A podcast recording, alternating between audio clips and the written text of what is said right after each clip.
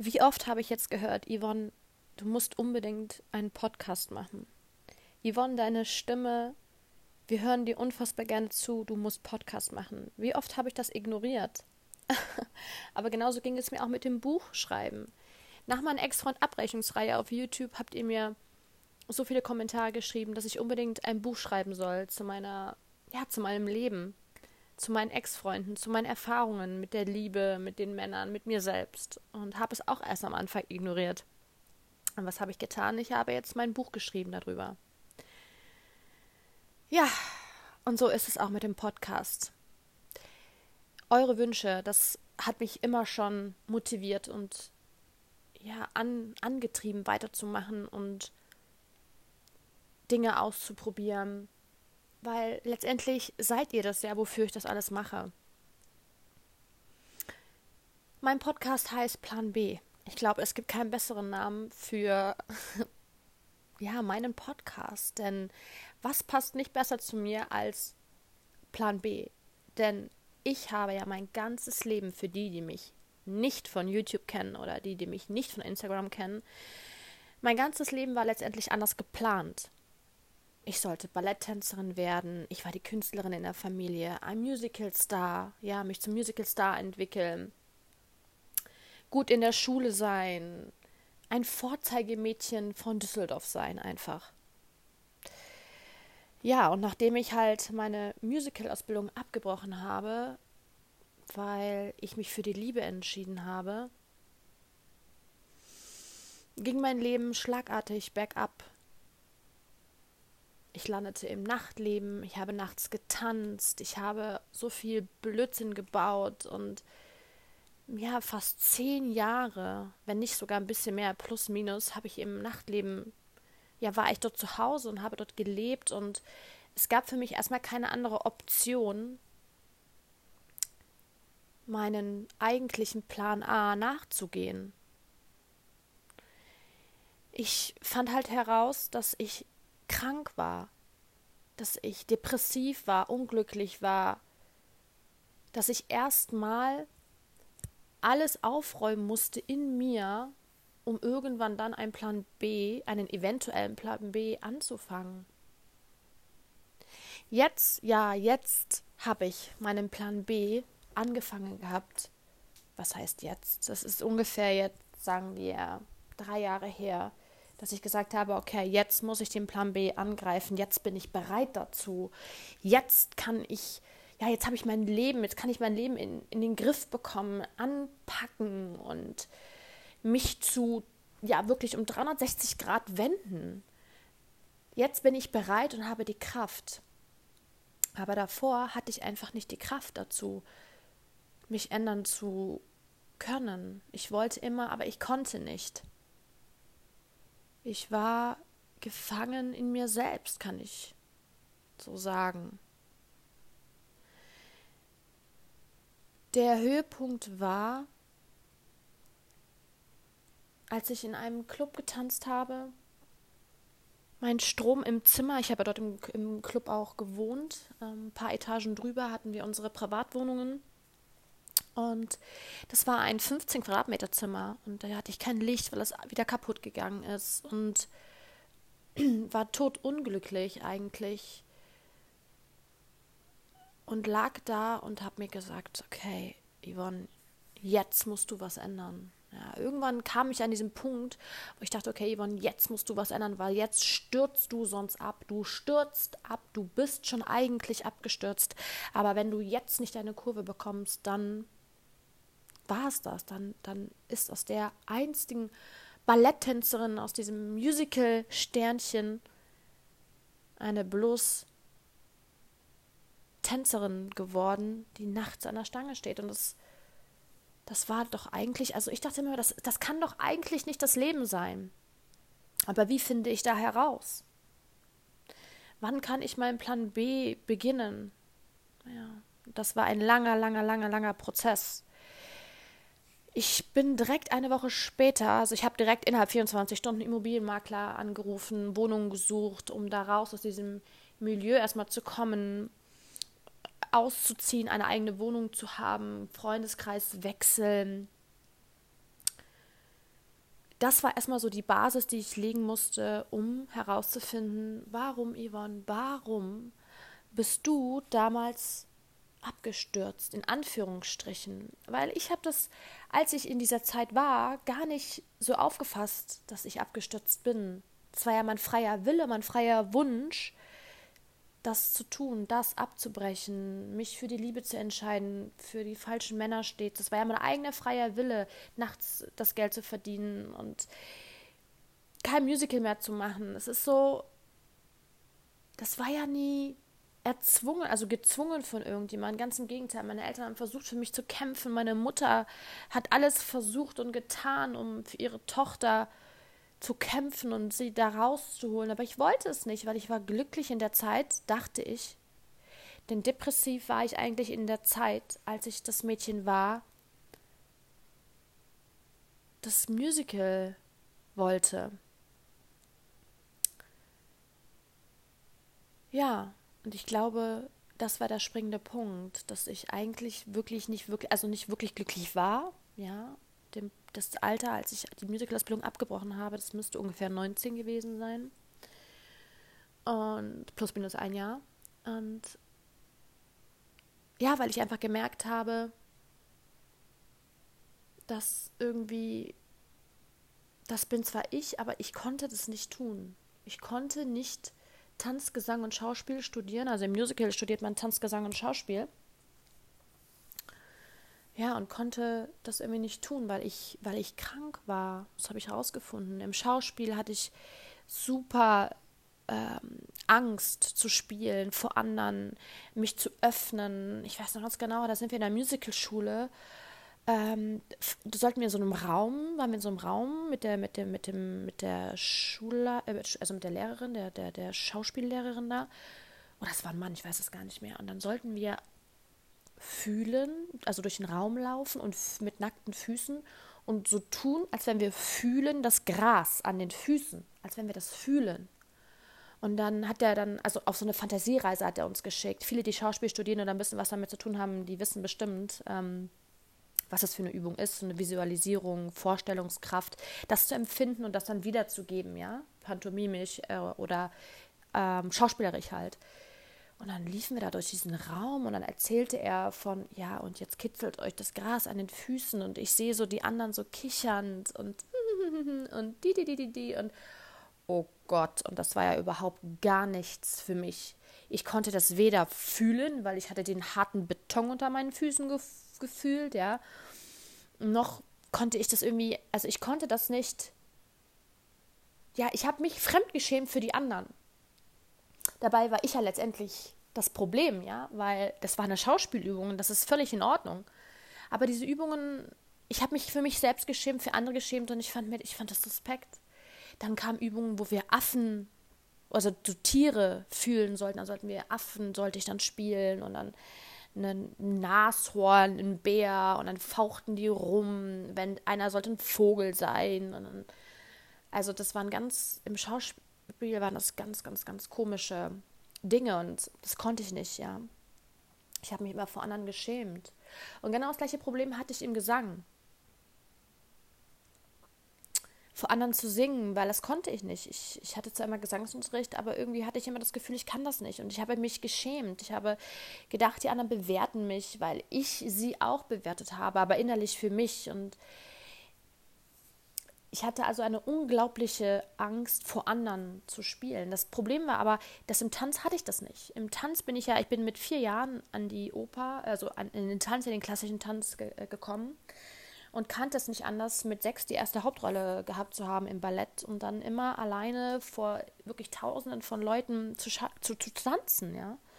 Mit 16 hatte ich in der Oper in Düsseldorf das erste Engagement und das war für mich, das ist für mich, ich liebe die Bühne, ja, deswegen wahrscheinlich kann ich auch YouTube machen, kann vor vielen Leuten sprechen. Das ist jetzt heutzutage gar keine, ja, gar keine Frage mehr. Aber damals konnte ich nur tanzen, aber eben nicht Schauspielern sprechen oder singen. Ich hatte also überhaupt gar kein Selbstbewusstsein und keine, kein, ja doch Selbstbewusstsein einfach. Ne? Ja, und das war der Grund letztendlich, warum ich nicht gerne zur Schule gegangen bin. Und gleichzeitig habe ich mich dadurch alleine gefühlt, ganz allein, ganz allein, ganz schrecklich allein. Und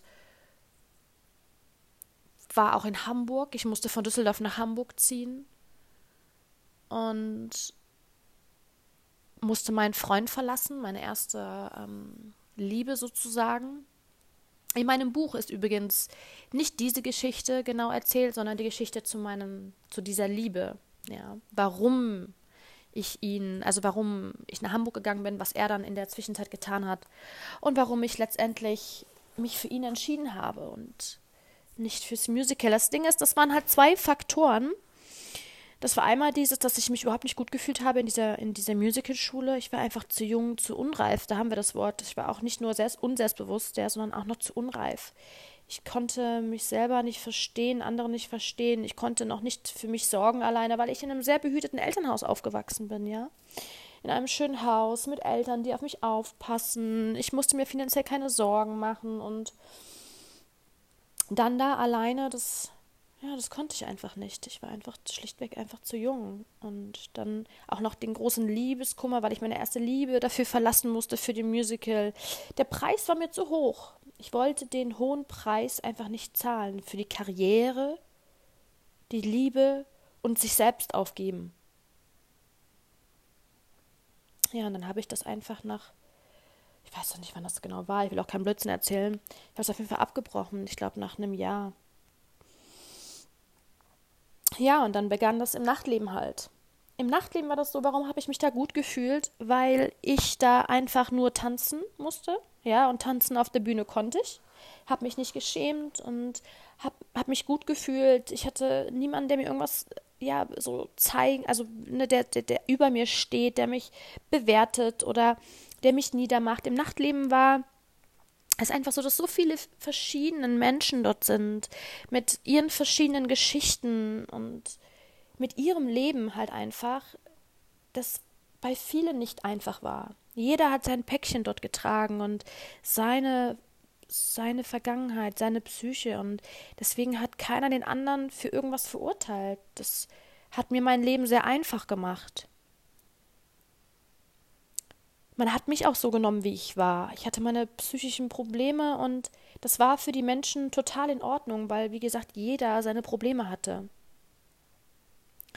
Ja, und in den zehn Jahren sage ich immer, auch wenn Zeitungen mich anfragen oder so in der Vergangenheit, alle habe ich immer die gleiche Antwort gesagt. Ich bin in diesem Nachtleben erwachsen geworden, reif geworden, erfahren, groß geworden. Und deswegen liebe ich diese Zeit und will diese Zeit nie vermissen ähm, und niemals vergessen. Denn das hat mich zu dem gemacht, der ich heute bin. Ja, die, zu diesem Menschen, der ich heute bin. Ich bekomme vieles zugeschickt und viele Unterstellungen wegen, weiß ich nicht, irgendwelchen Fotos oder äh, einfach auch Gerüchten, wo was hinzugedichtet wurde. Und das stört mich alles gar nicht.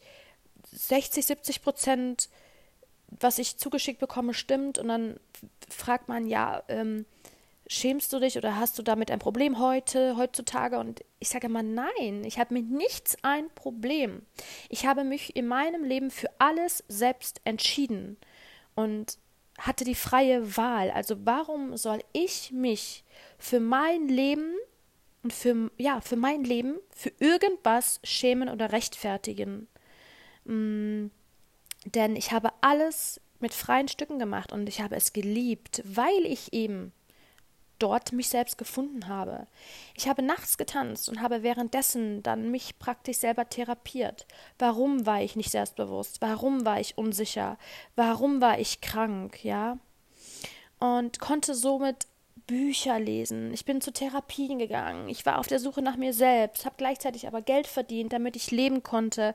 In einem Umfeld habe ich mich ja, umgeben, die mich nicht abgewertet haben. Und das war letztendlich das, der richtige Weg für mich in dieser Zeit. Und das kann ich auch nur immer jedem oder jeder, der mich fragt, ja, bereust du das oder war das schlimm? Sag ich immer, nein, für mich war das Nachtleben überhaupt nicht schlimm. Ich habe es geliebt und das bin ich. Und ich schäme mich absolut für nichts und möchte, dass das ein Teil von mir immer in meinem Leben bleibt. Es hat mir geholfen, am Leben zu bleiben, mich nicht aufzugeben.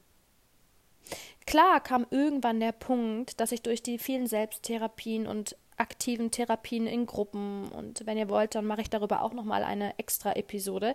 In meinem Buch gibt es da auch eine, ein Kapitel darüber, über eine Therapierichtung. Aber wenn ihr wollt, dann kann ich auch noch mal eine Episode zu den vielen verschiedenen Therapien machen, die ich gemacht habe und da mehr darüber erzählen, was da also alles war. Und ich sage immer im Groben, dass letztendlich mir selbst das geholfen hat, Bücher über mich zu lesen, mich zu verstehen, meine Krankheit zu verstehen. Weil erst als ich angefangen habe, meine Krankheit zu verstehen, konnte ich mir selber helfen. Und das war das, war das, was war für mich der Schlüssel zum Erfolg, ja, dass ich meine Krankheit selber verstehen konnte und dann mich ändern konnte. Und ich wollte mich ändern, weil klar, ich wusste, das Nachtleben hier, das alles, das ist jetzt nicht das, was mich glücklich macht, so richtig ausfüllt und happy macht. Das war klar ich wusste, ich will irgendwann richtig gesund sein und das hier ist nur ein Übergang, auch wenn ich es geliebt habe, aber es war nur ein Übergang. Und das kann man ja auch nicht ewig machen. Man ist ja auch nicht ewig jung und knackig. Ne? Und, und deswegen war für mich klar, geh auf der Suche, auf die Suche nach dir selbst, Yvonne. Und dann entscheidest du, wie du das Leben leben möchtest. Ja. Und als ich rausgefunden habe, was mit mir los ist, und was mir fehlt und wie ich das alles gerade rücken kann und ausgleichen kann, umändern kann. Als ich das alles wusste, konnte sich mein Leben ändern. Ähm, das Leben, was ich jetzt lebe, ist natürlich komplett, es ist komplementär, ja. Also das kann man mit ja mit Nachtleben überhaupt nicht vergleichen. Ich bin jetzt sehr Ah, nein, seriös kann man auch nicht sagen, aber doch, ich lebe sehr seriös und gebe mich nur mit Leuten, die so sind. Und ja, weil ich mich endlich selber gefunden habe und weil ich weiß, was mich ja jetzt glücklich macht. Aber das andere gehört auch zu mir. Habe dann jetzt mit, ja, jetzt in meinen 30ern herausgefunden, was ich wirklich will, wer ich bin, was ich möchte. Und habe somit meinen Plan B angefangen mein Plan B war, dass ich jetzt durch all meine ganzen, meine ganze Vergangenheit ein Buch schreiben konnte, dass ich andere motivieren kann, inspirieren kann, sein Leben zu akzeptieren, seinen Weg, ähm, ja, seine, seine Downs, seine Fehler, seine vermeintlichen Fehler akzeptiert und lieben lernen, dass ich, dass ich all das kann, das ist Plan B für mich. Das ist mehr als ich mir je erträumt hätte. Das ist viel besser, als ein Musical zu spielen für mich. Das ist viel schöner, viel erfüllender, als ich, als einfach nur auf der Bühne eine Rolle zu spielen. Jetzt bin ich ich selber und kann anderen Menschen helfen. Und das ist so wahnsinnig selbst, also so wahnsinnig erfüllend und eure Nachrichten auf Instagram, auf YouTube, es ist einfach so un fassbar erfüllend, das glaubt ihr gar nicht. Und das, das ist mein Plan B. Und darüber werden wir reden in meinem Podcast, Episode um Episode. Motivation, Fehler, korrigieren, leben, Leben ändern, wie, wann, warum, was möchte ich, warum möchte ich das, warum nicht dies, was macht mich glücklich, warum bin ich krank, was sind Depressionen? Was ist Borderline? Was ist Schizophrenie? Selbstmord? Fragezeichen, Ausrufezeichen. Was für Wege, Lösungen gibt es, erfolgreich zu sein in der Liebe, im Beruf, in der Gesundheit? Ich war auch schwer krank, habe das besiegt. Darüber reden wir in all meinen Episoden. Ich war wirklich ganz am am Boden. Ich war schwer krank, ich war depressiv. Ja, schwer krank, nicht psychisch, sondern auch körperlich. Depressiv, hatte die falschen Männer angezogen, so viele und so, krank, so kranke Männer, dass ich darüber ein ganzes Buch schreiben konnte. Ich hoffe, euch gefällt mein Podcast in Zukunft und ihr könnt daraus Motivation schöpfen. Das Wichtigste ist mein Motto für den Plan B, dass es einen Plan B immer gibt und dass man niemals aufhören sollte, an den Plan B, nämlich das Gute und Schöne im Leben, zu glauben. Denn es gibt ihn einfach immer. Man muss ihn einfach nur finden, sofern man bereit ist, auf die Suche zu gehen.